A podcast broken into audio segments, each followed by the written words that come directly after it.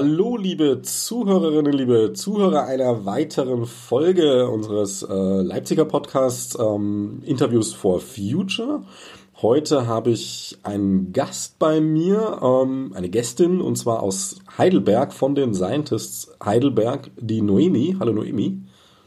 Hi. Jetzt könnte man natürlich erwarten, dass die erste Frage kommt, was machst denn du da bei den Scientists, wie läuft das bei euch und so weiter und so fort. Aber darum geht's heute gar nicht. Ähm, ich will mal kurz tatsächlich den Bogen machen, indem ich kurz was über mich erzähle und dann darauf zurückkommen, wie das jetzt zustande gekommen ist mit unserem Interview und dann fangen wir auch an.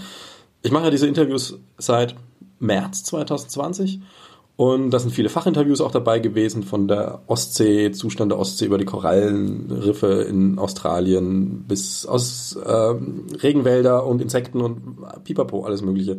Und ich wusste vorher schon sehr viel, aber ähm, ich muss schon sagen, ich habe in der Zeit, das sind jetzt 30, etwa 30 Folgen, habe ich wirklich gelernt, noch mal mehr Humor zu entwickeln. Ähm, die andere Alternative wäre gewesen, irgendwie sehr traurig zu sein, letztlich. Und sehr, naja, frustriert, wie man es nennen mag.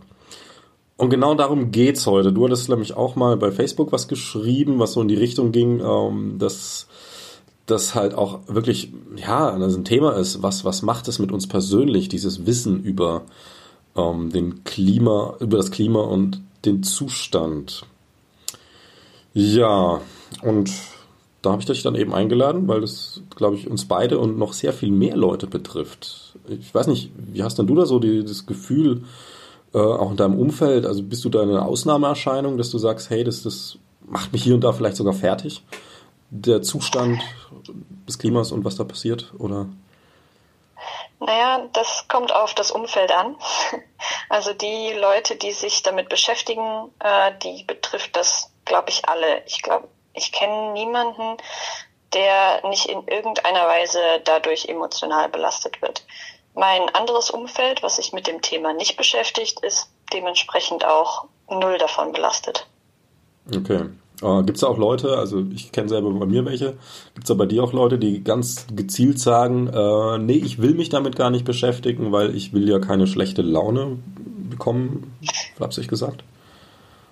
Ist mir bisher nur einmal untergekommen äh, bei, bei einer Kollegin. Ähm, die das, glaube ich, so von sich, von sich wegdrückt. Wobei, man muss dazu sagen, in einem gewissen Maß machen das, glaube ich, alle. Also selbst, selbst wir, die Scientists for Future oder die Fridays for Future, also alle in der, in der For Future Bewegung, glaube ich, ähm, drücken bestimmte Aspekte der emotionalen Belastung weg, verdrängen. Ähm, bei mir persönlich ist es so, ähm, ich beschäftige mich mit anderen Dingen, unter anderem auch Aktivismus, klar, um das zu kompensieren, aber auch um zu verdrängen. Ähm, weil wenn man das wirklich komplett offen wahrnehmen würde, all das, was gerade so passiert und was auch in der Zukunft passieren wird, ähm, ich glaube, das wird einen zerstören. ja, es ist ja eine Zerstörung. Also letztlich, also es gibt ja diese ganzen, ganzen Klimaprognosen, so mit ähm, Best Case, Worst Case und das Klima orientiert sich ja sehr gut am Worst Case Szenario schon lange und immer deutlicher.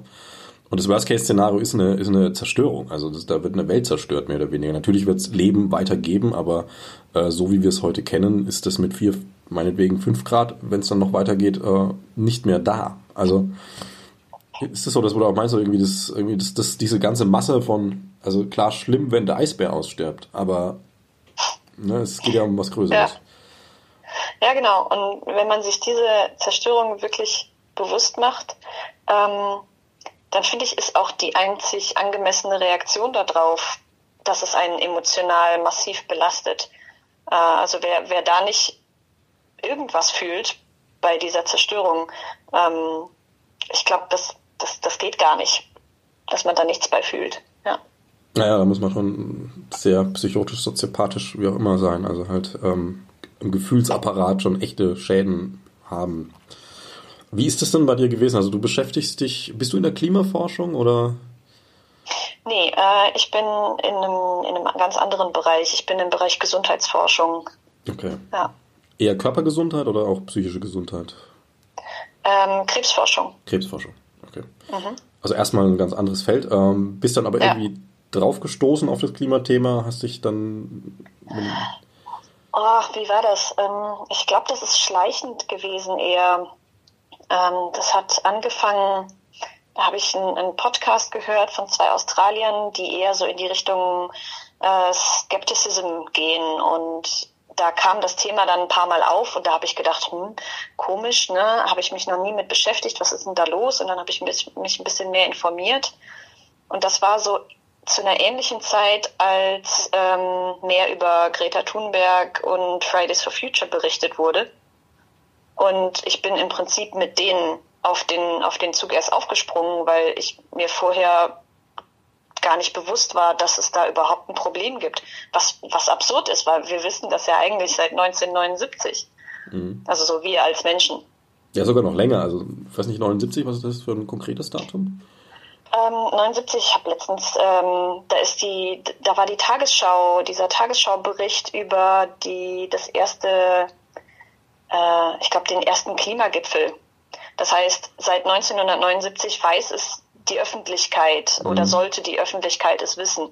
Ähm, hier in Deutschland, klar, Wissenschaftler, Wissenschaftlerinnen wissen das schon, schon länger. Aber für mich ist so, dass wenn es in der Tagesschau kommt, ne, dann ist das doch etwas, was eigentlich präsent sein sollte. Eigentlich schon, vor allem wenn es jetzt nicht darum geht, dass, naja, Knut der Eisbär gestorben ist, was jetzt kann man auch wieder vergessen, so schade es um Knut ist, aber es geht ja hier um den Planeten. Und ja. also jeder ist betroffen, auch wenn er keine Eisbären mag oder sich dafür nicht interessiert. Das erwischen sie alle. Ähm, war das dann ein paralleler Prozess auch, dass, dass du dich von diesem Thema belastet gefühlt hast? Oder gar, wie, wann wurde dir das bewusst, dass du da jetzt auch also, dass die Folgen jetzt nicht nur Klimafolgen sind, sondern tatsächlich psychische Folgen, auch ganz persönlich bei dir. Nee, das hat, das hat lang gedauert. Ähm, klar, je mehr man sich damit beschäftigt, auch in der Anfangsphase ist es so, man merkt, oh, oh, da, da geht gerade was richtig schief. Ähm, aber das sind ja erstmal nur Informationen, die man so aufnimmt und ich glaube, oder für mich war es so, dass ich die Konsequenz für mich nicht so richtig wahrgenommen habe, für mich persönlich und mein persönliches Umfeld. Ähm und dann hat das eine Weile gedauert, bis ich das Ausmaß dieser, dieser Krise verstanden habe und auch ähm, diesen, diesen, dieser Schritt von, ich lese Fakten und ich informiere mich über, über Dinge, die die Wissenschaft so rausgefunden hat. Das ist ja was, was eher Neutrales, etwas nicht Emotionales. Mhm. Ähm, und irgendwann erschließen sich einem oder, oder haben sich, haben sich mir aus den Fakten die Konsequenzen äh, erschlossen und mir ist bewusst geworden, was das, was das bedeutet, was das für ein Leid bedeutet und was das für eine, was wir eben schon hatten, was das für eine Zerstörung bedeutet. Ähm, und das hat sich über Monate hinweg entwickelt. Trotzdem immer noch in einer, in einer recht kurzen Zeit. Also das sind ja nur, weiß ich nicht, sind es jetzt zwei Jahre? Also innerhalb von, von mhm. zwei Jahren hat sich das entwickelt. Und so richtig emotional belasten tut mich das so seit ein paar Monaten. Ja. Woher kommt das? meinst du, dass das jetzt seit ein paar Monaten so eine Belastung ist? Also ist es eher vielleicht äh, das, naja, die, die, die Deutlichkeit nochmal, die dir klar wird, oder ist da einfach schon unbewusst was ins Laufen gekommen, was sich dann irgendwann durchdrückt? Ja, ich glaube beides. Also zum einen beschäftige ich mich immer mehr damit, mit dem Thema. Ähm, zeitlich auch. Also ich glaube, es geht kei vergeht keine keine Stunde mehr, wo ich nicht an, an die Klimakrise denke. Ähm, es ist im Moment in den Medien viel präsenter als noch vor einem halben Jahr oder einem Jahr mit den Bränden, ähm, mit, den, mit dem schmelzenden Eis, äh, Permafrost. Also all diese, diese Dinge sind einfach viel präsenter. Das heißt, die Exposition ist bei mir erhöht. Und das Zweite ist, denke ich, dieser, dieser unterbewusste Punkt. Ähm, das Dritte ist dann aber auch noch, was jetzt gerade in den letzten Wochen dazu gekommen ist, ist, dass sich unsere Ortsgruppe auch mit dem Thema befasst ähm, angestoßen von, äh, von einer aus unserer Ortsgruppe, die, ähm, ich glaube, sie ist Psychologin, mhm. bin mir gar nicht sicher. Und äh, sie hat das angestoßen, weil ihr das, glaube ich, viel bewusster war als mir, dass das auch emotional etwas mit einem tut. Für mich war das unterbewusst zwar klar, ich habe das gefühlt, aber ich habe das nicht wahrgenommen und vor allem auch nicht zugelassen. Ich habe das immer versucht, auf dieser neutralen wissenschaftlichen Ebene zu lassen. Aber natürlich macht das was mit einem, auch wenn man das nicht, auch wenn man das nicht will und, und zulassen will. Ähm, und sie hat dann angefangen, dass wir uns aktiv damit auseinandersetzen. Ähm, und das tut weh und tut gut, wenn ich das mal so ausdrücken darf. Mhm. Also du stellst dich halt dem Dämon. Ja, ja. Ist also aktiv auseinandersetzen mit, äh, ich meine, du setzt dich ja schon länger aktiv mit dem Klimathema auseinander, aber jetzt mit diesen Folgen, die ganz persönlich sind, äh, in welcher Form viel Gespräche führen? Oder gibt es ja verschiedenste Varianten, die man nutzen kann? Ja, genau. Also wir, ähm, sie hat da so ein, sie nannte das Workshop organisiert, ähm, wo wir mit, ähm, ich glaube, wir waren zu sechst, uns dann zusammengesetzt haben und darüber gesprochen haben in verschiedenen äh, Formaten. Also wir hatten Gespräche zu zweit, wir hatten Gespräche in der in der Gruppe, im Kreis ähm, und das, das der, der Fokus lag wirklich darauf, wie, wie fühlen wir uns mit dem Thema.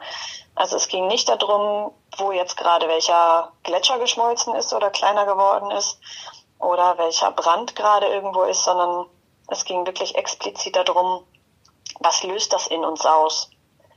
Und das ist echt erstaunlich, dass, ähm, na, vielleicht ist es auch gar nicht erstaunlich, aber es löst wirklich extreme Gefühle bei den Leuten aus und relativ vergleichbare. Äh, also wenn du magst, kann ich da gern jetzt mal ein paar Begriffe in den Raum werfen, ja, was da so, was da so rauskam. Ähm, also da ist einmal die Angst, die Verzweiflung, Frustration, ähm, ja, Verzweiflung. Also eine deutliche Verzweiflung. ja. Ähm, also viel, wirklich, wirklich viel, viele negative Emotionen, die da, die da wirklich dann rauskommen, wenn, wenn man es mal zulässt. Wenn man sich jetzt diese Verzweiflung zum Beispiel äh, genauer anschaut, ist natürlich erstmal auch ein diffuses Gefühl, aber man kann ja, Verzweiflung braucht ja immer ein Objekt, an dem sie verzweifelt. Also Verzweiflung an dem Zustand ähm, der Ozeane oder der Welt an sich, Verzweiflung an der Politik. Ist ja, ne, der eine beißt sich da fest, der andere beißt sich dort fest. Äh, Gibt es da was, wo du rauspicken würdest, wo du sagen würdest, okay, ähm, dass diese, diese Klima, also jetzt, ich mache jetzt mal das Beispiel, dass diese Klima so rollt, ja, schlimm, aber irgendwie, hm, ist es irgendwie schon akzeptiert und abgehakt, aber diese Dummheit der Politik und diese Ignoranz daran verzweifelt, zum Beispiel, oder auch andersrum, oder vielleicht was ganz anderes. Gibt es da irgendwas, wo du sagst, das wäre ja, also ich kann dem voll zustimmen. Ich, ähm, ich verzweifle wirklich daran, an dem Fakt, das ist bekannt, das Wissen ist da seit Jahrzehnten. Und mir ist es seit, seit zwei, drei Jahren erst bewusst.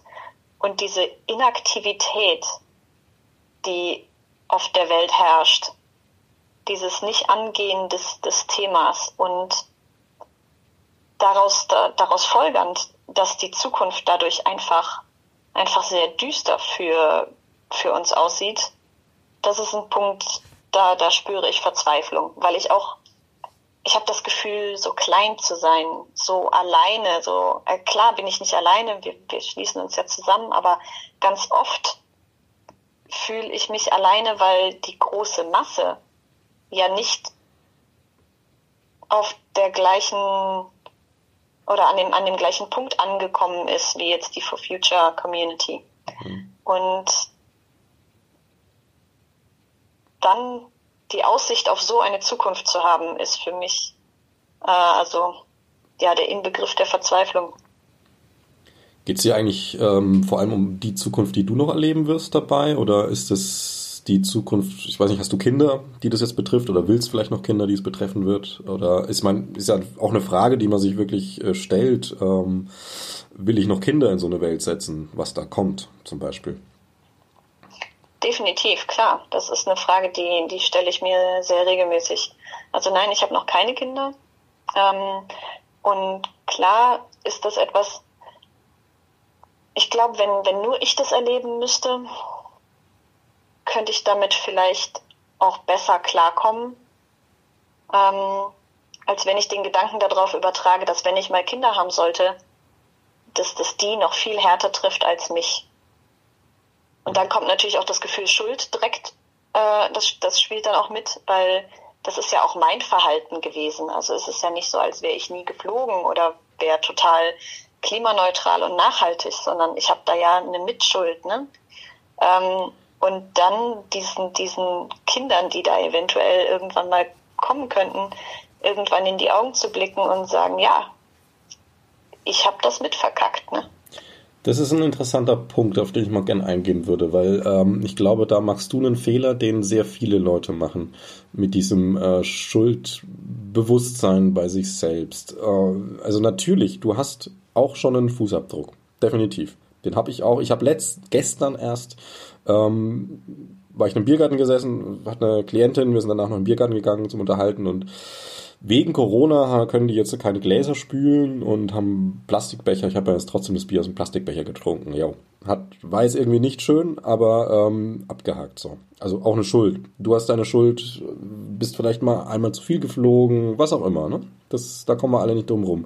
Und wahrscheinlich, und das finde ich jetzt ein ganz gutes Beispiel, äh, wahrscheinlich wirst du auch beim Einkaufen immer wieder aufs Kassenband gucken, dir denken, scheiße, wie viel Müll kaufe ich da einfach, den ich mhm. ne, ja. wegmache und, und wegschmeiß. Also ich habe mir heute eine Teekanne gekauft, da waren irgendwie Boden wie Teekanne waren, waren extra in äh, Plastik eingepackt. In einer oh. Packung, das Ganze, ne? Ja. Kennt, kennt man ja.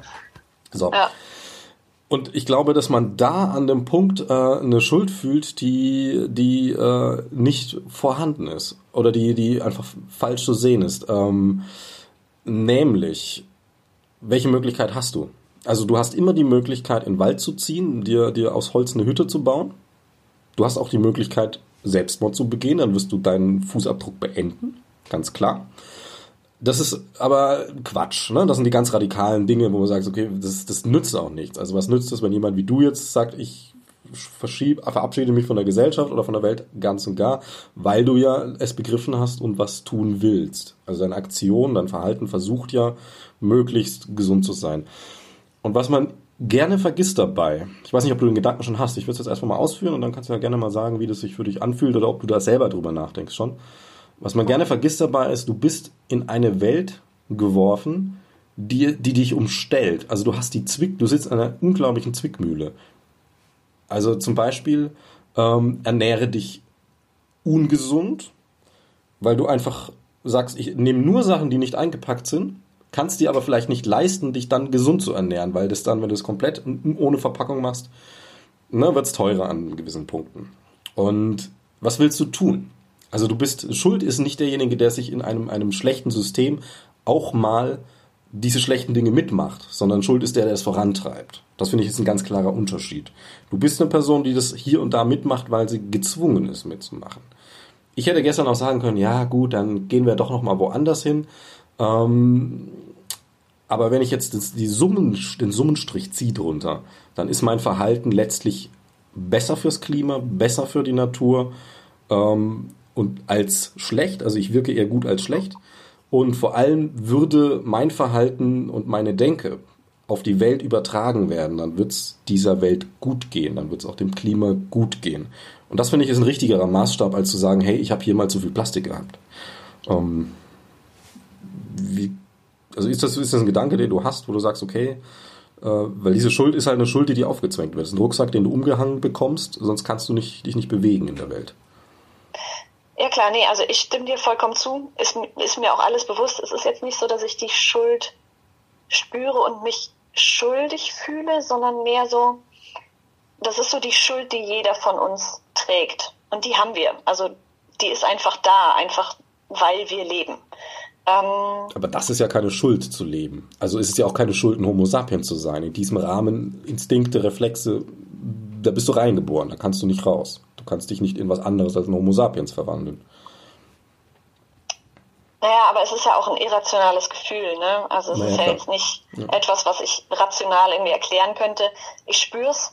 Ähm, und oder vielleicht, ja, gut, vielleicht ähm, betiteln wir jetzt anders. Die Angst vor Beschuldigung. Okay, ja, ja das ist was anderes. Also genau, also es ist was anderes, aber es, ähm, ich denke, es fühlt sich schon ähnlich an. Ähm, aber es, es geht im Prinzip darum, das, was ich in meinem Leben getan habe und was ich hätte anders machen können und dann später einem Kind, ne, mhm. dann Auge in Auge zu stehen und dann guckt dich das Kind an und sagt, du hast es halt verkackt, ne? Und diese Angst vor der Beschuldigung, weil man, ich, ich könnte ja mehr machen. Es ist ja nicht so, als, als könnte ich nicht mehr machen. Ich könnte ja komplett vegan leben und ähm, nur Bio ja, also, und so weiter. Ja, klar, logisch. Aber ja, du könntest also, natürlich auch ähm, schnell verbrennen dadurch. Also du könntest schnell ausbrennen. Und das wäre ja sehr wichtig, dass du das nicht tust. Also dass du lieber noch konstant lange ähm, auch gut aufs Klima einwirkst und dann vielleicht auch mal einen Schritt daneben machst. Genau. Ähm, und ich bin auch mittlerweile davon abgekommen zu sagen, dass man da in dem Punkt perfekt sein muss. Ähm, ich, okay, anders.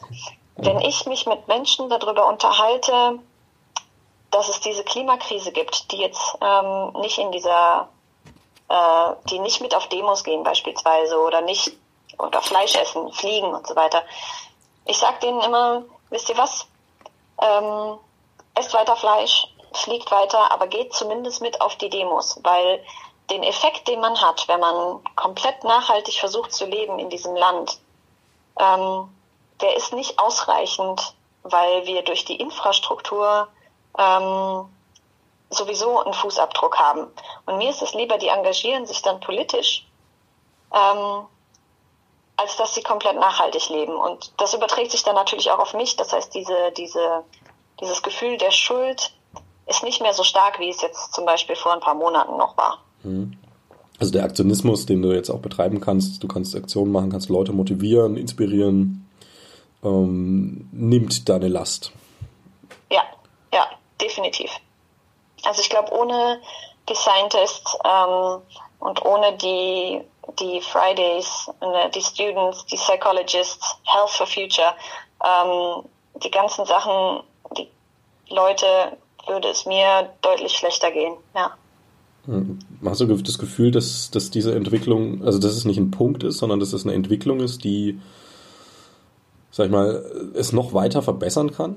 Also von dem Gefühl her zu sagen, okay, wenn du jetzt äh, Schritt für Schritt immer mal wieder Aktionen machst, das ist, am 25. werdet ihr wahrscheinlich auch was machen, und so weiter, ähm, oder vielleicht auch nicht, weiß nicht, wie auch immer, ne? Also es wird immer wieder Aktionen geben, dass sich das, dass sich diese Waage, also ich nenne sie jetzt trotzdem mal, auch wenn ich den Begriff Schuld ähm, wirklich fehl am Platz finde, aber also vom, nicht vom Gefühl, sondern von der Erklärung, ähm, diese Waage zwischen Schuld und, und, und ähm, Befriedigung ist richtig gemacht zu haben, dass die sich mit der Zeit weiter ausgleichen wird?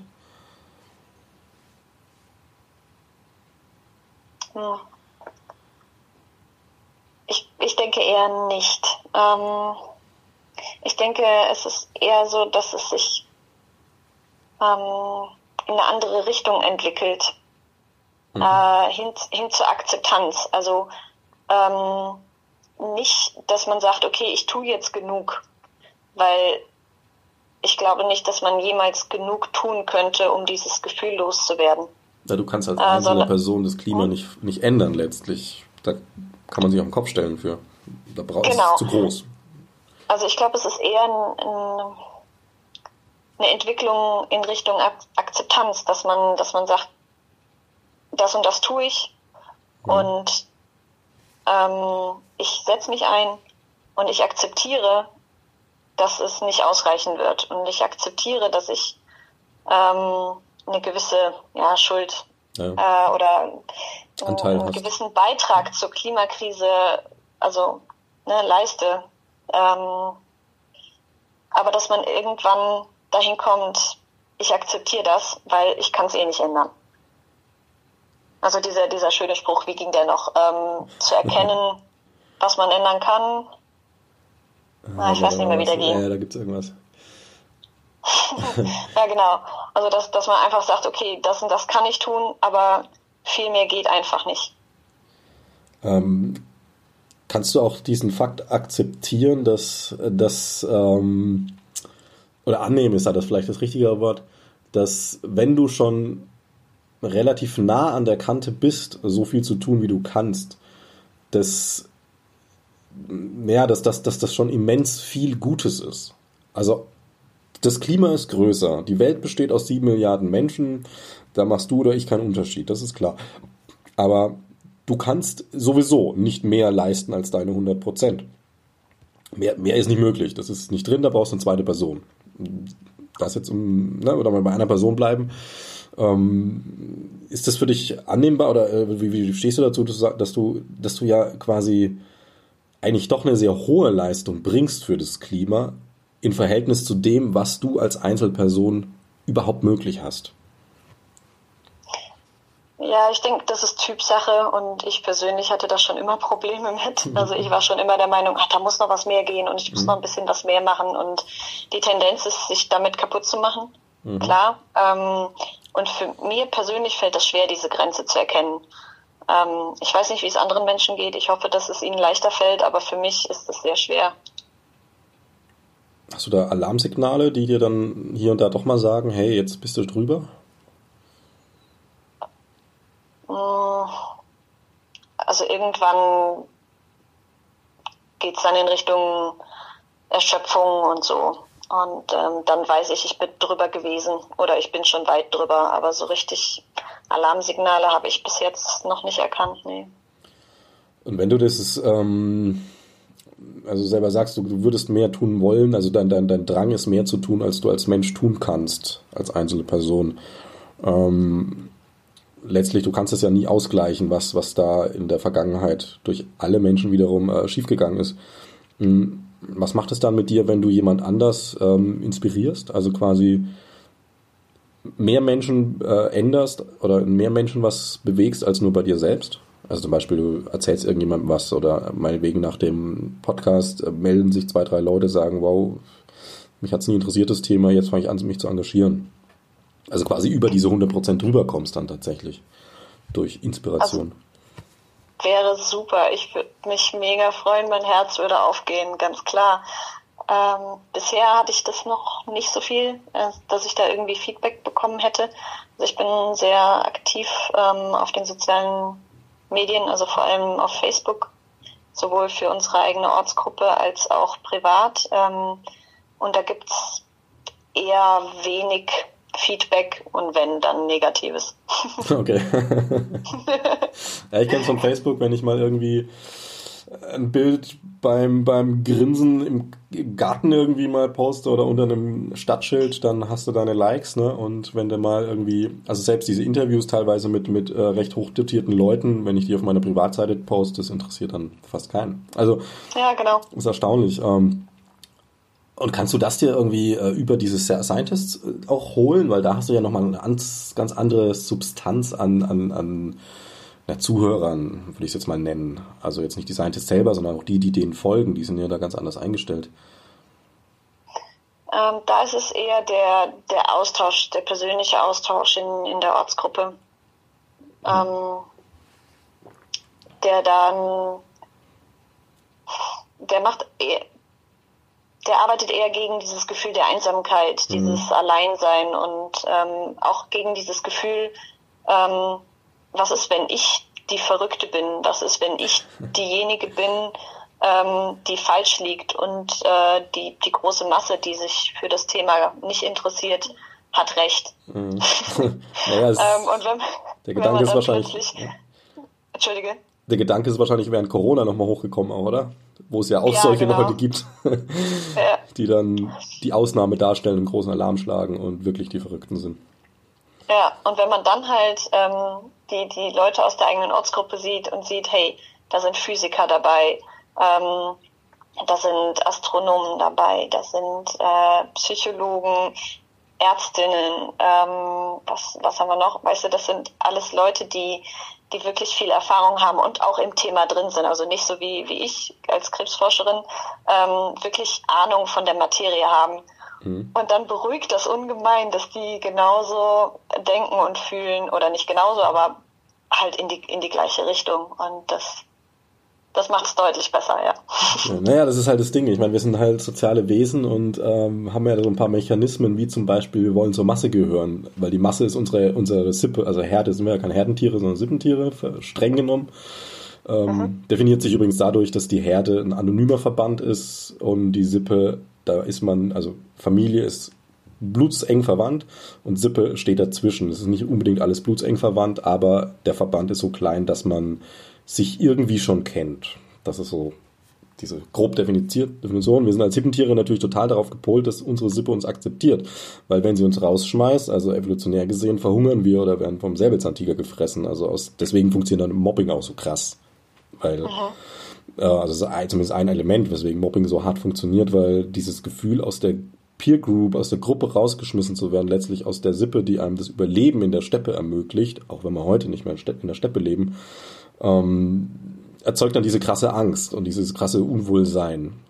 Und wenn die Sippe, die Masse in dem Fall, ne, dich auslacht oder irgendwie meint, was, was willst du denn mit deinem ganzen komischen Klimagedöns irgendwie, dann kommen diese Gefühle auf. Ja.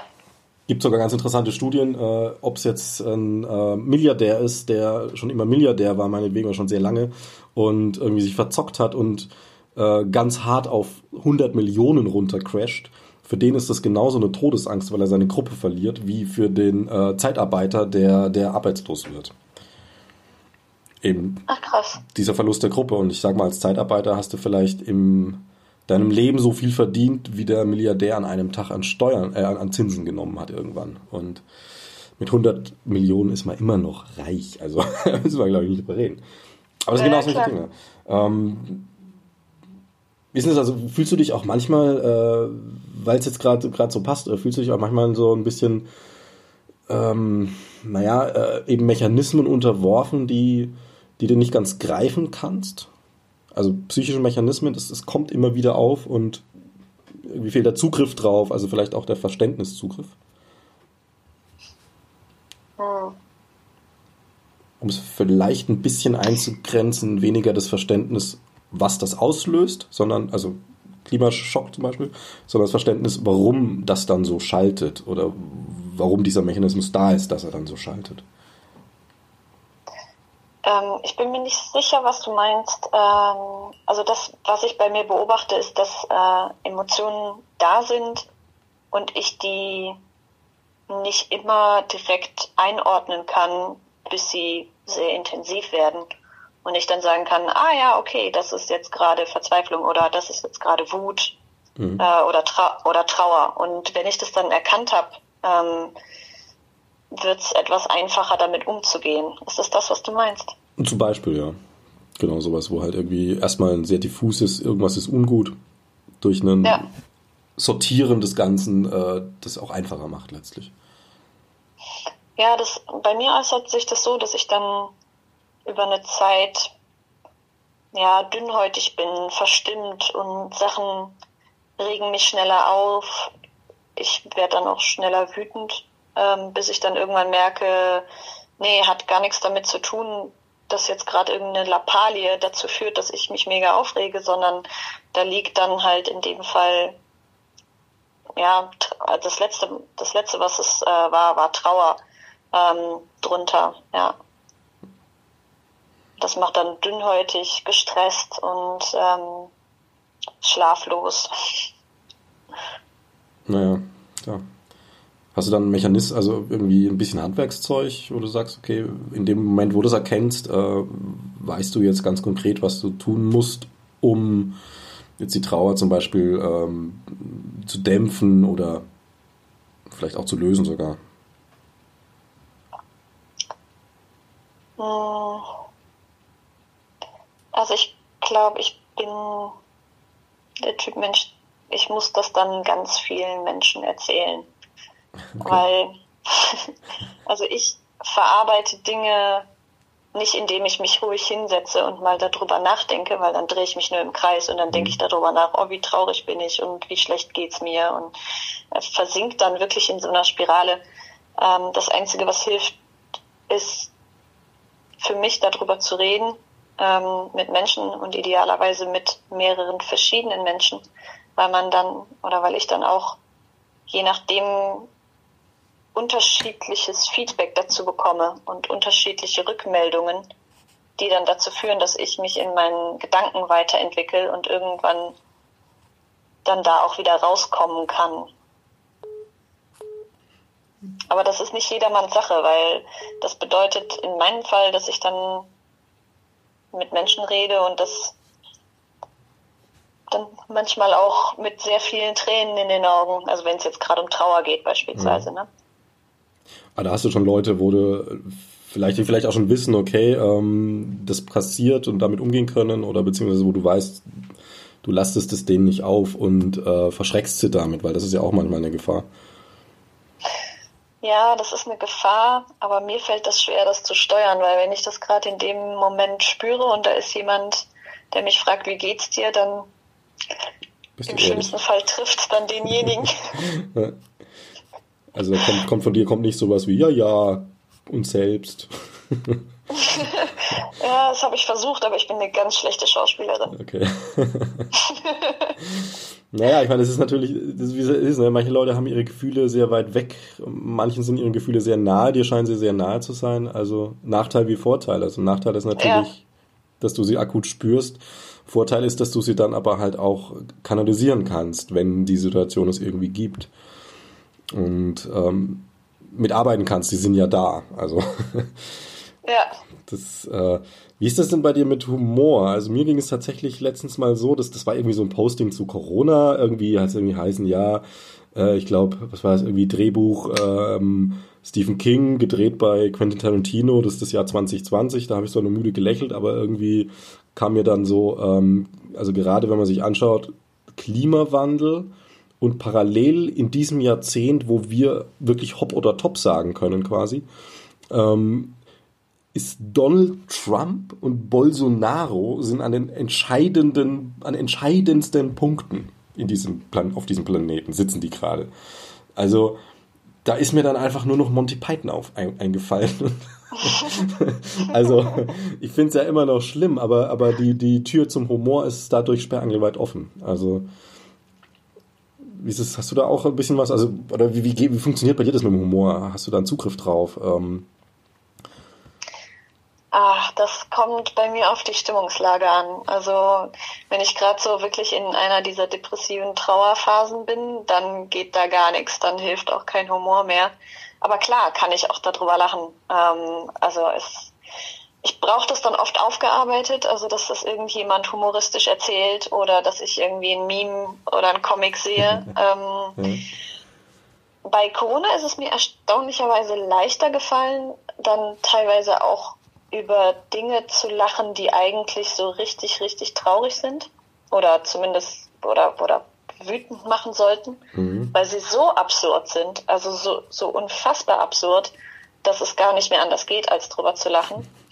Ähm, aber das geht nur, wenn ich gerade, wenn ich nicht gerade in, in einer dieser, dieser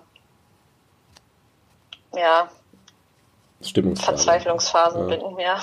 Ähm, jetzt nehmen wir mal an, es, du wärst in so einer Verzweiflungsphase und es gäbe, gäbe auf Netflix äh, Klimakabarett oder sowas.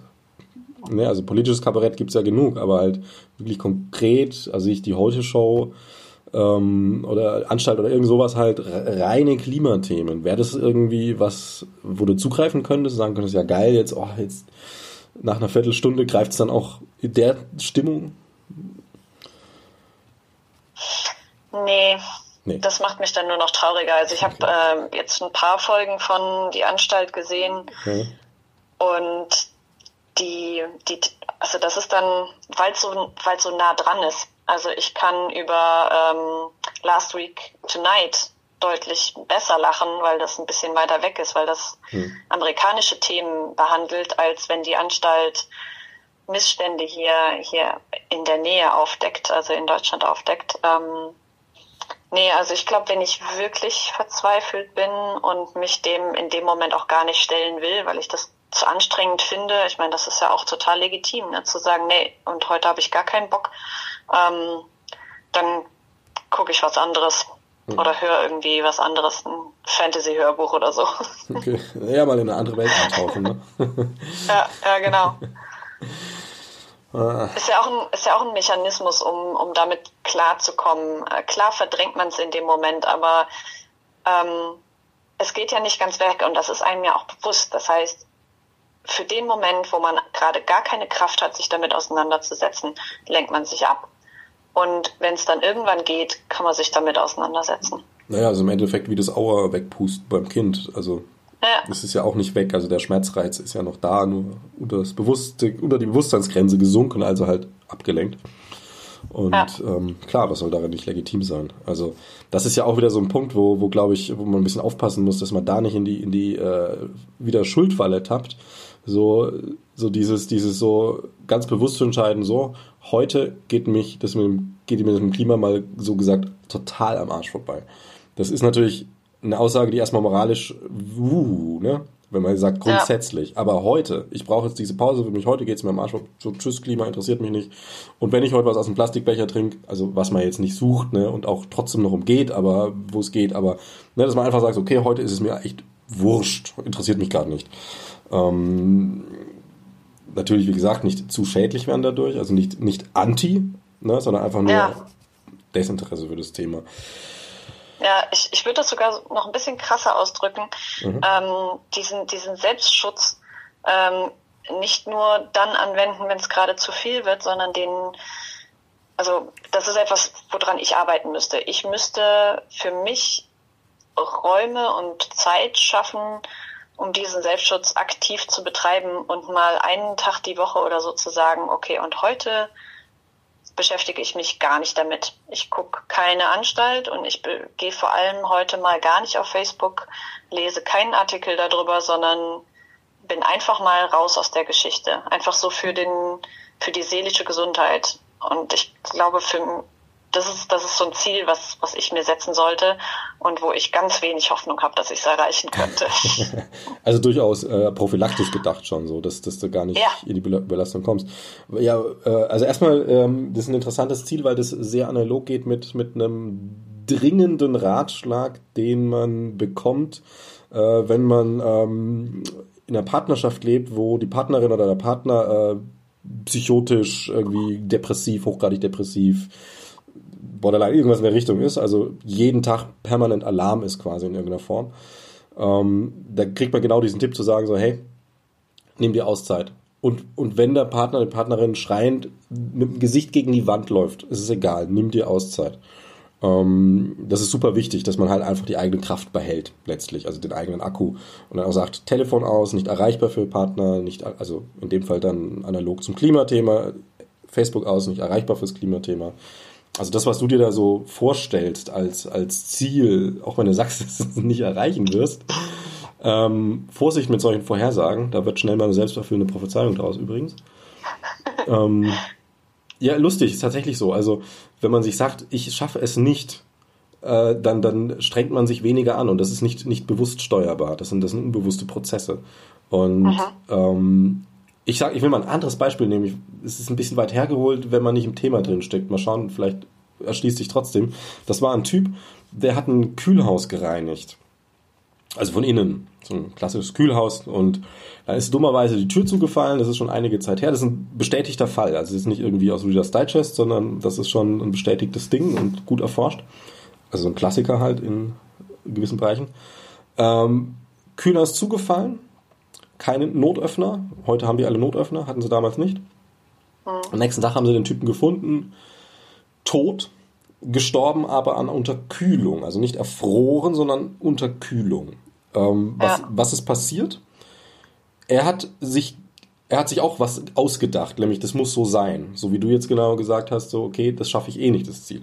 Hat er gesagt, es ist hier kalt, ich bin im Kühlhaus, ich muss ja sterben.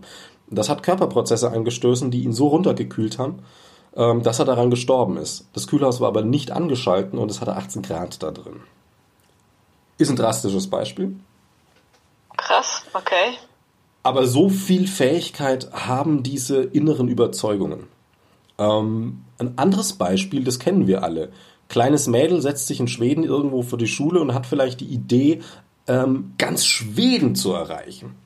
Das ist ein hehres Ziel, sich als kleines Mädel irgendwie mit damals 14 oder was weiß ich oder 15 mit einem selbstgemalten Schild vor die Schule zu setzen. Okay, die hatte ein bisschen einen Pressekontakt von der Lokalpresse noch und das haben die damit verwoben, aber äh, jo, da erreicht man dann halt die Lokalpresse. Ne? Und dazu sagen, ja. hey, ich erreiche Schweden, ist ja halt auch ein hohes Ziel. Eigentlich irrational. Na, sie hat nicht Schweden erreicht, sondern die ganze Welt. Ähm, also das nur zu, dem Gedanken, so das wirst du eh nicht schaffen, weil das, was du da schaffen willst, ist übrigens äh, vor allem verhaltenspsychologisch relevant. Also zum Beispiel, naja, also ist jetzt ein bisschen, bisschen hölzern vom Beispiel her, aber so, so mach einen Zettel über deinen Schreibtisch, wo jeder Tag drauf steht und der äh, und du hast einen Zwicker, den du an einen Tag hängst und du schiebst ihn immer weiter, den Zwicker. Und wenn, und dieser Zwicker, wo der hängt, heißt, dieser Tag ist für mich und nicht fürs Klima. Und wenn du den bis Sonntag schiebst, dann muss es halt das Sonntag sein. Und sowas okay. schleift sich dann ein. Also das sind halt einfach einfache, einfache Verhaltensdinge. Ähm, da ist äh, Sportpsychologie ist dann sehr interessantes Feld. Also kann ich nur empfehlen, sich ein bisschen mit Sportpsychologie auseinanderzusetzen, einfach äh, weil da geht es genau um eine schnelle Wirkung, die dauerhaft ist. Da geht es jetzt nicht um, um groß ähm, Angst, Frust, Verzweiflung, Trauer, Leid, aber es geht um Verhaltensänderung. Und das möglichst effektiv, möglichst gezielt, möglichst schnell und möglichst dauerhaft. Was nicht ganz verkehrt ist letztlich. Das mit dem Zettel, das probiere ich mal aus. Naja, probier sowas aus und vor allem, ähm, wenn es nicht funktioniert, also das, das ist halt das Ding, klar, wäre es jetzt für, geführt für einen Podcast zu weit, ich will es nochmal erwähnt haben, ähm, nicht, nicht irgendwie dir einen schlechten Gedanken machen, weil du es nicht geschafft hast. Also du hast jetzt, bis heute, hast du gar nichts davon geschafft. Und wenn du das mit dem Zettel jetzt machst und es zehnmal nicht funktioniert, hast du zehnmal zwar nichts gewonnen, aber auch nichts verloren. Also, das vielleicht auch noch so. Also, das ist relativ wichtig, wenn man sowas ausprobiert, dass man da halt äh, nicht in die Druckfalle fällt. Also der Boomerang, wenn man es nicht erreicht. Einfach ja. spieler, spielerisch rangehen, ne? Das ausprobieren. Schadet ja nicht. Ja, genau. Richtige Einstellung. genau, äh, jetzt mal, würdest du sagen, dass dein Leben auf, also dass du auf dieser Welt existierst, dass das, dem, dass das äh, in summa summarum ähm, mehr geschadet oder mehr genützt hat? Mm. Ich glaube, ich würde zu mehr Nützen tendieren. Meinst du jetzt auf die Klimakrise bezogen? Ja, äh, das ist natürlich ein Bezug, der schwierig ist, weil vielleicht ähm, muss man mit rein denken, dass du den ein oder die andere Person schon doch mal erreicht hast mit einem Facebook-Posting, mit einem, einer Unterhaltung und diese Person dann vielleicht irgendwie sehr viel bewirkt in 20, 30, 40, 50 Jahren. So, ja, also, also ich glaube bis, bis jetzt ähm, tendenziell eher geschadet ähm, oder bis vor, weiß ich nicht, zwei Jahren. Ähm, so langsam neutralisiert sich und ich denke, wenn ich jetzt noch ein bisschen weitermache, dann, dann kann man da sagen, ja, hat genützt. Okay, also bist du eigentlich auf einem guten Weg. So. Mhm, ja. Hast dir letztlich nichts vorzuwerfen, weil der Weg der richtige ist. Ja, so rede ich mir das zumindest ein, weil ich meine, ganz ehrlich, sonst wird man es doch nicht machen, oder? Ja, klar. Naja, es ist letztlich ist ja das Ding. Also die Leute, die da auch kein negatives Gefühl haben mit dem, was da passiert, die machen ja auch nichts. Also, ja, ja. Oder verdrängen dieses, also bewusst kein negatives Gefühl. Ich meine, viele verdrängen auch, aber wie du ja an dir selber gesehen hast, äh, es gibt genug Leute, denen ist es einfach gar nicht klar. So. Also, ja, das denke ich auch, ja. Und ist das nicht eigentlich auch unsere Aufgabe, ähm, was den Bogen jetzt ein bisschen schlägt, äh, dass wir als Wissenschaftler, ähm, wobei ich jetzt selber kein Naturwissenschaftler bin, aber du dann schon medizinisch also schon viel mehr in die Richtung gehst, äh, dass, dass wir als Wissenschaftler, als Scientist, sag ich mal, ähm, also wir hatten bei uns mal eine Debatte, das war ganz interessant. Da gab es einerseits die Meinung, wir sollten äh, Fridays for Future mit Infos unterstützen, was wir natürlich auch sollten, und das wäre es an Aufgabe. Und die andere Meinung war halt die, ähm, wir müssen konkret direkt gehört werden. Also. Mhm. Ja, also ich, ich würde da zwei Sachen unterscheiden. Einmal Wissenschaftler, Wissenschaftlerinnen, Forschende und zum anderen die Scientists for Future. Mhm. Ähm, ich gehe jetzt erstmal auf die, auf alle Leute ein, die irgendwie eine wissenschaftliche Ausbildung haben und dementsprechend wissen, was Konsensus heißt, also Konsens heißt, was heißt, dass sich äh, die Klimawissenschaftler einig sind ähm, über die Folgen, die die wissenschaftliche Methode kennen. Und bei diesen Leuten bin ich der Meinung, liegt eine größere Verantwortung, sich für die für Klimaschutz oder Klimaschutz ist eigentlich das falsche Wort, ähm, aber dafür einzusetzen, dass wir die Klimakrise eben nicht weiter vorantreiben, ähm, im Vergleich zur in Anführungsstrichen Normalbevölkerung alle, also mhm. ähm, Leute, die eben keine wissenschaftliche Ausbildung haben, weil wir wissen, was diese wissenschaftlichen Erkenntnisse bedeuten, was die für eine Tragweite haben, was die für eine Dringlichkeit haben. Also ich meine, die Klimawissenschaftler sind ja nicht still, die, die haben sich durchaus in den, in den letzten Jahren dazu geäußert. Und ähm, deswegen finde ich, fällt Wissenschaftlern eine größere Verantwortung zu, sich da ja, sehr, sehr klar zu, zu positionieren in dem Fall. Also öffentlich, ähm, klar. Genau, öffentlich, ja, richtig. Ähm, bei den Scientists for Future ist es nochmal ein bisschen was anderes, weil ähm, da kann man jetzt debattieren. Also bis vor kurzem war ich zum Beispiel der Meinung, dass wir als Scientists for Future ähm, viel aktivistischer sein sollten. In welcher Form jetzt? Also meinst du jetzt auf Demos gehen oder gehen wir jetzt mal den ganzen Schritt weiter und ähm, ketten uns im Danneröder Wald an einem Baum? Ja, genau, also so richtig, ähm, Extinction Rebellion, full-blown ähm, ziviler Ungehorsam. Wo bestimmt auch wieder der innere Druck von dir spricht, der sich entladen möchte. ja, genau, genau. ähm, diese Meinung habe ich jetzt aber kürzlich geändert. Ähm, nicht, dass ich das, äh, nicht, dass ich das nicht gutheißen würde, ne, auf in keinster Art und Weise.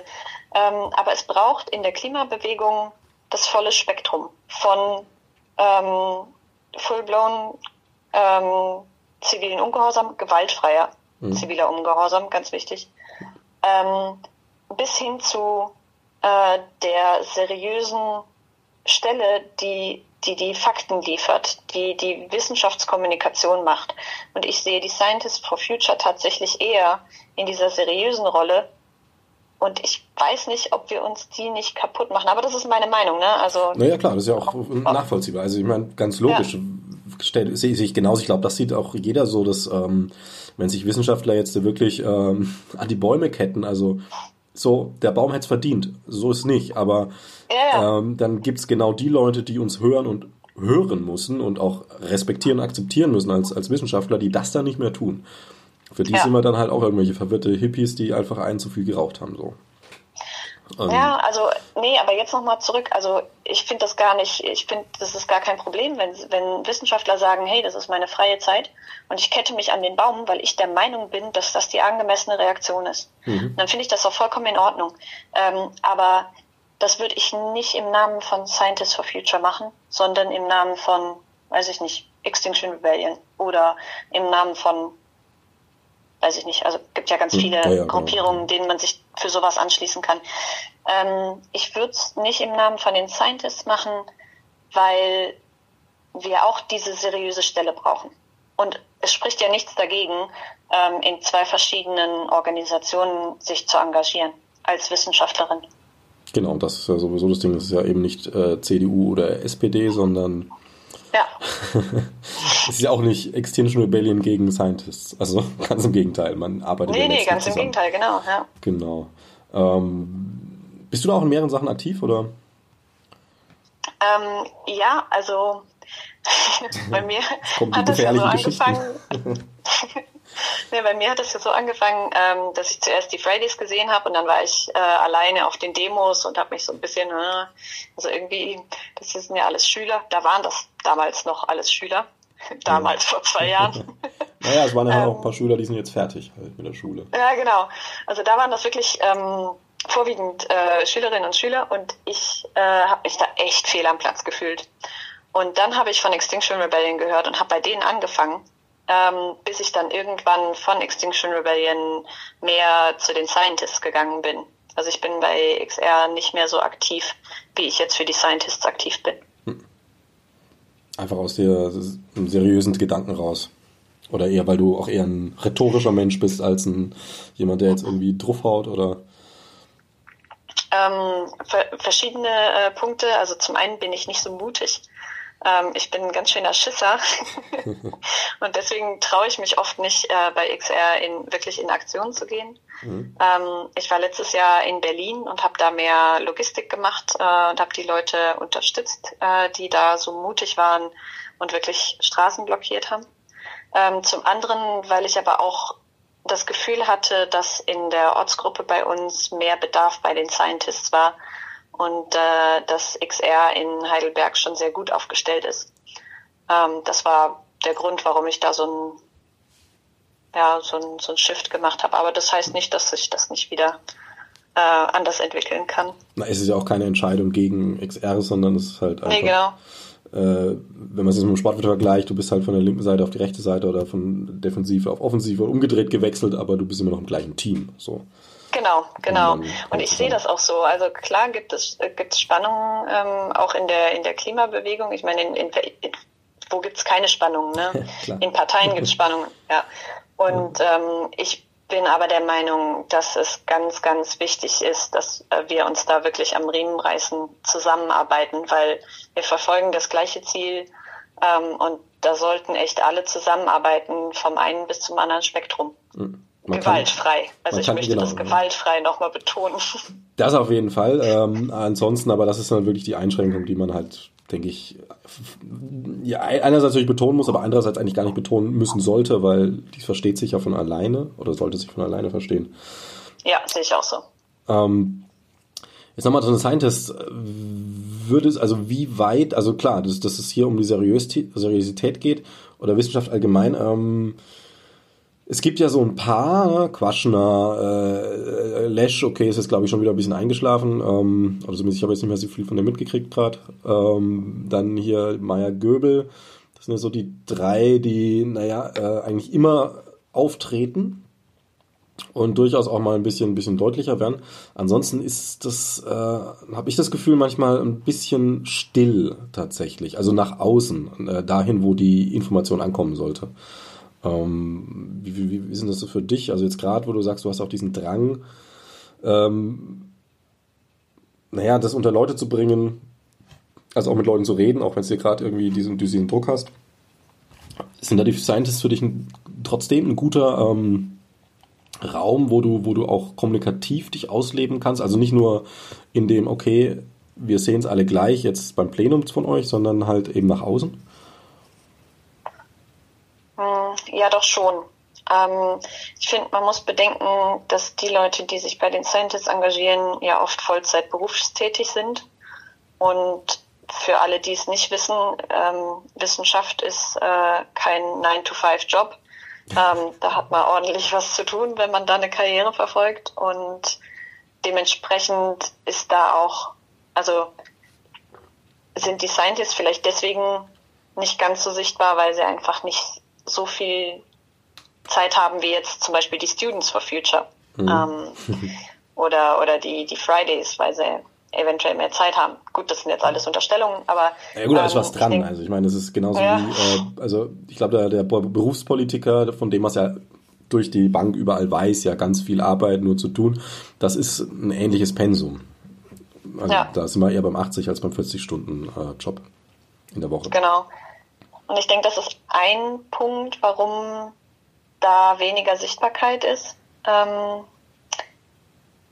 und was ich meinte, also du, du spielst ja gerade auf den, auf den Post an, den ich, den ich auf Facebook ähm, veröffentlicht habe, ähm, mhm. nämlich, dass ich der Meinung bin, dass die Wissenschaftsgemeinschaft sich deutlicher positionieren sollte, ähm, dass es da klarere Aussagen geben, zu geben sollte. Genau. Ähm, also bekennend zur Wissenschaft, bekennend ähm, zur, zur, zu den, zur Klimakrise. Ähm, und damit meine ich jetzt gar nicht mal so die Scientists, weil die tun das ja. Also da bist du wieder bei dem Bogen, dass halt äh, meinetwegen auch ähm, also ist blöd gesagt, also um ein Beispiel zu nehmen, der Drosten sagt, hey, hört mal auf die Scientists, die haben recht. Der ist kein Klimaforscher, aber er ist Wissenschaftler eben, versteht, was Wissenschaft bedeutet und wenn jetzt irgendwie eine ganze Klasse an Wissenschaftlern, Klimaforschern in dem Fall, äh, sagen, das ist validiert, die Daten sind durchgereicht, die sind durchgeprüft, die stimmen, dann weiß der Drosten zum Beispiel das einzuschätzen. Ja, genau. Also das, das könnten ganze Institute machen. Ähm, da, also das, das ist sowieso was, was ich nicht so richtig nachvollziehen kann. Ähm, warum nicht an den Freitagen, an den globalen Streiktagen nicht die kompletten Institute, also ob das jetzt das MPI ist oder das Fraunhofer oder ähm, weiß ich nicht, äh, die, die Unis, ne? dass die mhm. nicht geschlossen sagen und wir gehen mit denen. Wir gehen mit denen auf die Straße, weil wir haben das verstanden. Meinst du, das liegt daran, dass sie es zum Teil nicht verstanden haben? Also vielleicht die Leitung, ja. ne? Die vielleicht ja, also ja, nicht unbedingt die Leitung, also alle. Ich glaube, das geht, geht ähm, vom, vom PhD äh, bis, bis zum Dekan oder Vorstand oder was auch immer da an der Spitze der, der Unis oder Institute steht. Ähm, weil man fokussiert sich ja auf sein Thema. Das ist ja so ein, so ein Ding in der Wissenschaft. Ne? Da in der Biologie ist es so, da hast du ein Protein und das kennst du in- und auswendig. Und ähm, klar hast du mal auch die Zelle studiert, aber was jetzt der andere, das andere Ende der Zelle macht, weißt du schon gar nicht mehr. Oder zumindest ist es recht weit weg. Und diese, diese Fokussierung aufs eigene Thema, das kann schon ein Grund sein, dass man sich da nicht so mit anderen Fachgebieten beschäftigt und dann vielleicht die Klimakrise ein bisschen verpasst hat. Mhm, also quasi dieses, also Fachidiot war das falsche Wort, aber diese Insel, ähm, mhm. auf der man sich bewegt. Ja, ja. Und kann man da auf der anderen Seite sehr weit winken, aber man sieht es nicht. Ist das, gibt es eine Möglichkeit, also siehst du da eine Möglichkeit, dass, dass auch vielleicht die Scientists genau diesen Faktor wieder ein bisschen ausfüllen können, weil ähm, du bist, bist bei den Scientists und, und äh, bist in der Krebsforschung tätig. Bei mir ist es, ich komme aus der Kommunikation, dann hast, hast du ja auch selber aufgezählt, Psychologe bei euch, äh, Biologen, also super weit verbreitet. Ich kenne es hier genauso in Leipzig und denke mal, da ähm, müssen wir, brauchen wir jetzt nicht viel Fantasie, um zu sagen, dass die Scientists for Future äh, ein sehr ähm, durch, also Fachbereich durchmischter Haufen sind. Definitiv. Und das ist ähm, äh, zum einen die Stärke und zum anderen auch dann Teil unserer Aufgabe. Also ja, Wissenschaftskommunikation an die breite Bevölkerung ist, ist wirklich wichtig. Die ähm, Informationsbereitstellung für die anderen For Future ähm, Gruppen, also die Fridays ähm, im Speziellen, ähm, auch. Aber was wir auch machen können, ist an unsere eigenen Institute gehen und sagen, hey Leute, ne, da, da ist was, da rollt gerade eine massive Krise auf uns zu. Und das kann man in, durch verschiedene Sachen machen, also Talks organisieren. Wir haben ja in der, in der Scientists for Future ähm, Gruppe ganz viele Experten und Expertinnen, die wir für sowas einladen können und sagen können, hey, hier mein Institut, das hat das noch nicht so richtig auf dem Schirm, ähm, kommt doch mal einer von euch vorbei. Ähm, also ganz, ganz klar Werbung in der, in der eigenen Umgebung machen. Ich glaube, meine Arbeitsgruppe, die, die kriegt schon die Krise, wenn ich mittags beim Mittagessen schon wieder mit der Klimakrise anfange. Aber ich denke, das ist, das ist wirklich ein ganz essentieller Punkt. Ähm, mhm. Dann auch nach Leuten suchen, die, ähm, die das, das, denen das Nachhaltigkeitsthema auch wichtig ist ähm, im eigenen Institut. Und ähm, kleine Grüppchen bilden, sich zu vernetzen. Ähm, Leute auch zu rekrutieren dann für die, für die Scientists. Aber hast du, da, ähm, hast du da nicht genau die Chance, einfach einen Ticken, also was ja auch wieder der Psychohygiene, wo wir jetzt äh, ein bisschen abgekommen sind, entgegenkommt. Ähm, also je größer die Welle ist, die du auslöst, desto, desto, du hast ja vorhin wirklich gesagt, da springt dein Herz, also da wirst du wirklich glücklich von.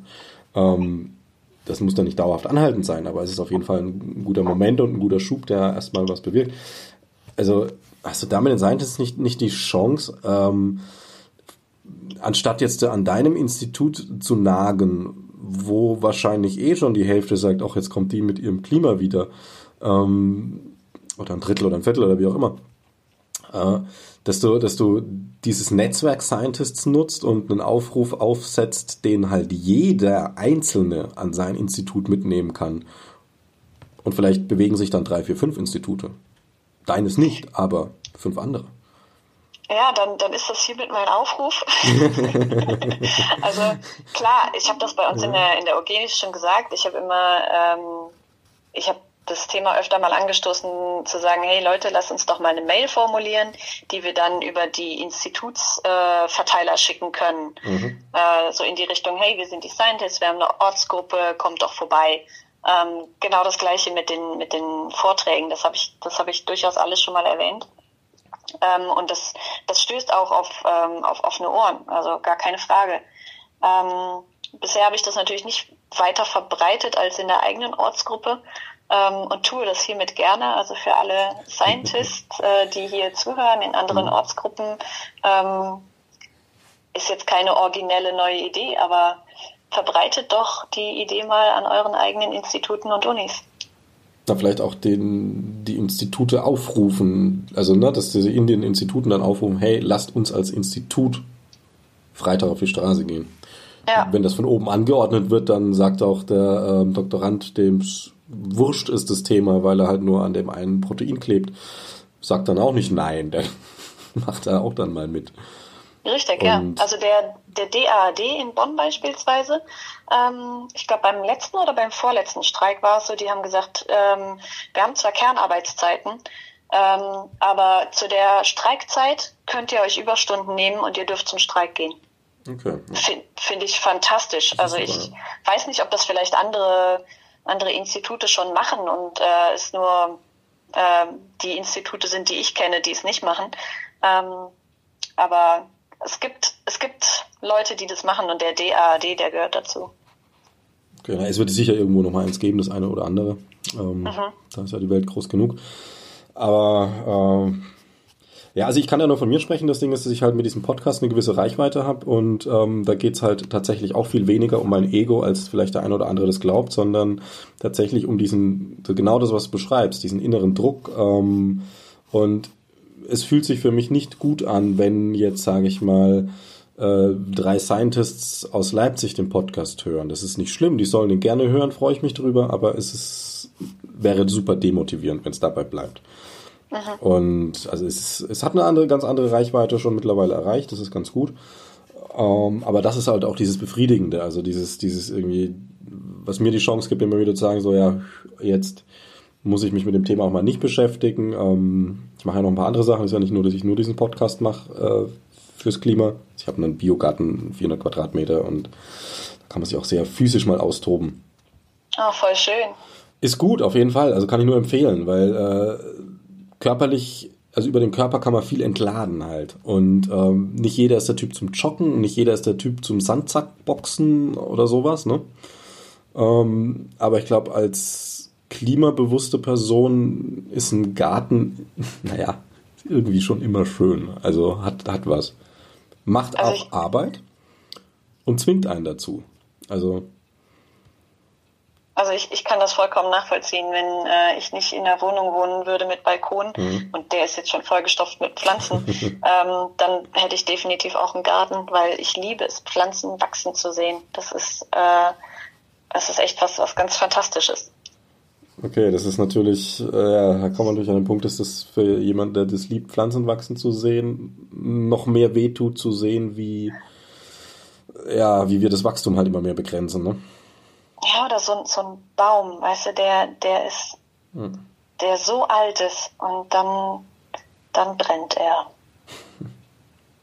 Oder nicht mal so dramatisch, er verdörrt einfach. Also. Ja. Oh, hier in Heidelberg ist es so furchtbar. Die ganzen Bäume, die sind so braun und nicht, die sind, die sind nicht durch dieses Stadium, wir haben Herbst, es wird ja. langsam gelb und es wird dann rot und es wird dann, und es wird dann ja, rot und fällt dann ab. Nein, die, die ganzen Bäume in der Stadt sind, sind so gekrisselt und braun. Oh, das ist ganz, ganz traurig.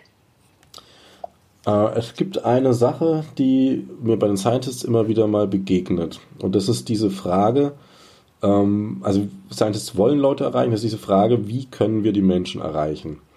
Ähm, und da kommt gerne mal die Aussage, naja, wir zeigen doch die Daten und Statistiken und keinen interessiert's. Ja.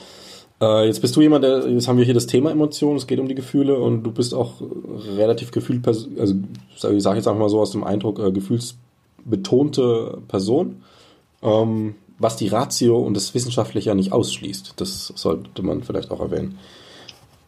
Und die Gefühle sind das, was uns erreichen. Also äh, wenn ich dir jetzt sage, dass sind 148,3 Millionen Bäume verdorrt, das macht jetzt auch nicht viel aus, oder?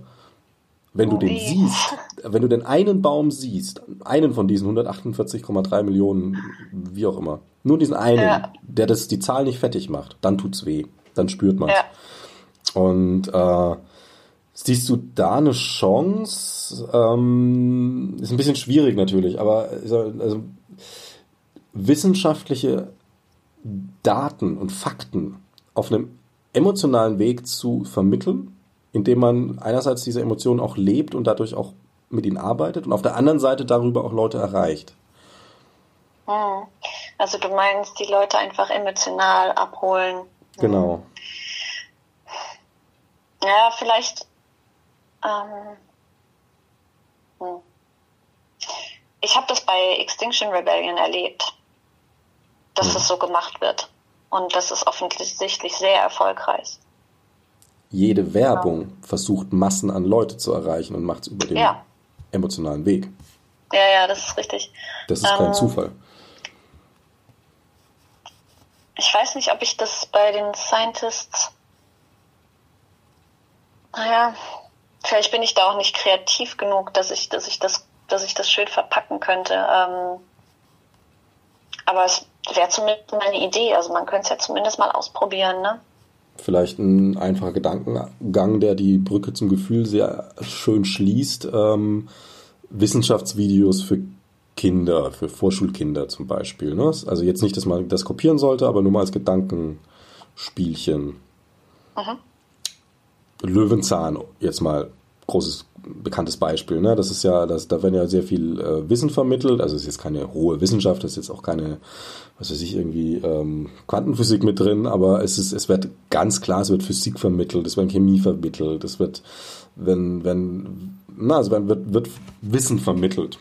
Und das halt auf einem echt spaßigen, schönen, angenehmen, immer sehr emotional wirkenden ähm, Weg. Also mir, mir wird das unglaublich gut gefallen. Ähm, mich sprechen auch, äh, mich sprechen auch die, also ob das jetzt Quarks ist oder Terra X oder ähm, MyLab, ne? Mhm. Ähm, das sind ja alles Leute, die in den, in den Medien oder in den sozialen Medien ähm, wissenschaftliche Inhalte entweder über Comics oder ein bisschen lustig ähm, mit ein bisschen Emotionen rüberbringen, ohne dass sie zu trocken sind. Also das, ein, das ist ja ein ganz, ganz klar anderes Konzept als eine Vorlesung. Mhm. Ähm, deswegen, ich wäre da, ich wäre da definitiv für zu gewinnen. okay, das heißt, wenn ich mal so ein Projekt habe, was durchaus nicht ganz unwahrscheinlich ist und noch Leute braucht, sage ich dir Bescheid. Wenn ich Kapazität habe, bin ich dabei. Ja, ja, Kapazität ist natürlich dann immer die Sache, das guckt man dann halt. Ja, genau. ja, da können wir jetzt vom Hundertsten ins Millionste kommen. Ähm, sind weit über die Stunde drüber schon. Ich muss da natürlich auch ein bisschen, ein bisschen an, den, äh, an die begrenzte Zeit denken, die ich dich im Podcast drin habe. Ja, ist halt, eine, ist halt schwierig, so ein Thema letztlich. Also, wo, wo, wo wollen wir mal hin? Man kommt auf jeden Fall nicht zu einem Ergebnis. Ähm, es ist nun mal was, was uns, was uns belastet. Und ähm, vielleicht ist ja die wichtigste Botschaft, dass man sich darüber austauscht und dass man das offen kann, weil ich hatte dich ja zum Beispiel, also ich brauche man jetzt nicht hören, ich hatte dich jetzt am Anfang gefragt, ob man jetzt den Nachnamen mit reinnehmen, das war dir wurscht. Ist auch jetzt nicht das Ding, dass wir den jetzt brauchen, aber ähm, siehst du vielleicht noch irgendwie so das Problem, also jetzt dass, dass sich viele Leute in der Situation, in der du auch warst schon oder auch bist, ähm, jetzt bevor die Psychologin bei euch in der Ortsgruppe aufgetaucht ist, äh, sich einfach nicht trauen, Also sich schämen, also wer kennt das ja irgendwie, wenn man ein Problem hat, ist man weniger wert in unserer Gesellschaft. Da sagt man lieber nicht, dass man ein Problem hat, vor allem kein psychisches oder emotionales. Ja, das ist ja eine Hürde. Äh, definitiv. Ähm, also es, es, es gibt ja nicht umsonst die Begriffe Klimahysteriker und ähm, also diese, diese ganzen negativen Begriffe, die damit assoziiert sind, dass einem diese Krise emotional zusetzt. Ähm, und ich glaube, je mehr wir darüber offen sprechen, desto mehr Leute werden auch sagen, ja, hey, hab ich auch. Ne? Also im, im, in der Psychologie, da wird schon seit Monaten über Climate Anxiety gesprochen, ähm, dass die junge Generation wirklich Zukunftsängste hat. Und das ist ein Thema, ähm, was vielleicht im deutschsprachigen Raum noch nicht, noch nicht ganz so verbreitet ist, was aber definitiv adressiert werden muss. Okay, also diese, Klima, diese Krise wird schlimmer werden mhm. ähm, und diese psychologischen Folgen, die die hat, äh, die werden mehr werden. Und ich denke, ähm, ja, sprecht drüber. Ne? Also wenn sich irgendjemand durch das, was ich heute gesagt habe, angesprochen gefühlt hat, ne, könnt ihr auch gerne auf mich zukommen. Ähm, ich weiß nicht, vielleicht kannst du meinen mein Facebook-Account einfach unter die in die in die Kommentare, nicht in die Kommentare, aber in die in die Podcast-Beschreibung schreiben. Mhm. Ja, ich kann auf jeden Fall das Ganze so verpacken, dass es auch ähm, nochmal ein deutlicher Aufruf zum Austausch wird. Also ja, definitiv. Das, äh, und das muss halt auch nicht irgendwie äh, Bundesland begrenzt sein. Also ob man da jetzt in Bottrop, Berlin oder ähm, Bochum sitzt, das ist ja wurscht. Richtig, ja. Und ja, das ist ein schönes Angebot. Das ist vielleicht was, äh, also das vielleicht auch noch als Gedanke. Es gibt ja diesen, diesen Verteiler, also diesen, diesen Regionalbrief, Rundbrief oder wie es heißt. Ja. Ähm, vielleicht ist das auch mal nochmal ein Aspekt dafür, also das einfach da äh, als ein, zwei Teiler mal mit einzubauen, äh, weil ich denke, das wird auf sehr viele offene Ohren treten. Also ich bin selber super froh über meine ähm, Resilienz und, und ähm, dass ich halt auch fachlich relativ, ich bin kein Psychologe, aber wie gesagt, habe da relativ viele Überschneidungen und ähm, ich bin wirklich, wirklich froh, dass ich das Wissen und den Zugriff habe, weil den viele nicht haben. Und weil eben diese, diese Thematik so, so, so, so ja, schrecklich letztlich ist. Also was? Dann würde ich, würde ich da vielleicht noch gerade die, mhm. die Psychologists for Future ähm, zu erwähnen. Ich habe jetzt keinen persönlichen Kontakt zu denen, habe aber letztens ähm, einen Post von denen gelesen, ähm, dass die sich unter anderem auch ähm, äh, als das verstehen, dass sie der For Future Community ähm, ja nicht beratend zur Seite stehen, aber so als, als Support zur Seite stehen. Mhm ähm, und für den Rundbrief ist das vielleicht auch nicht schlecht, mal auf die aufmerksam zu machen. Stimmt, das ist eine gute Sache, ja. Ich werde es mit dem Rundbrief nicht machen, ich habe so viel zu tun und ich würde es vergessen. Aber es gibt ja noch andere Leute, vielleicht wer das zuhört oder vielleicht fällt es dir nochmal irgendwie ein oder wie auch immer. Ne? Ähm, und wenn es irgendwie, ich glaube, wenn es in einem Jahr nicht passiert ist, dann mache ich es doch, weil dann irgendwann ist das Pendel zu deutlich klar. So. Ja. Ja, ja, Noemi, ähm, kann man jetzt wie auch immer abschließen das Thema, keine Chance letztlich, das, das wird uns weiter begleiten. Aber wie gesagt, denke, wichtig ist der Austausch und äh, dass man auch weiß, äh, es gibt Leute, denen es ähnlich geht und Leute, die es verstehen und gar nicht mal das Sachliche verstehen. Also das ist natürlich das Angebot von Psychologists äh, super gut, weil die es auch sachlich verstehen und damit umgehen zu wissen. Ähm, aber einfach auch, dass man weiß, man hat jemanden, der zuhört und weiß, wie es ist. Ja. Letztlich. Ja, dann danke ich dir, falls du jetzt noch irgendwas Abschließendes loswerden willst, in die Welt posaunen, wie auch immer. Äh, ich möchte mich bedanken äh, für die Möglichkeit. Das äh, war ein sehr schönes Gespräch und ähm, ja, vielleicht hört man sich ja mal wieder. Ja, ich denke, wir sind ja Facebook sind wir eh in Kontakt und äh, quasi der Kontakt der alten Leute, ne? genau. und, ja, äh, auf jeden Fall können wir uns nochmal instant im äh, Podcast beim Nachhören. Das sowieso. Genau. Ja, dann noch einen schönen Abend. Gleichfalls.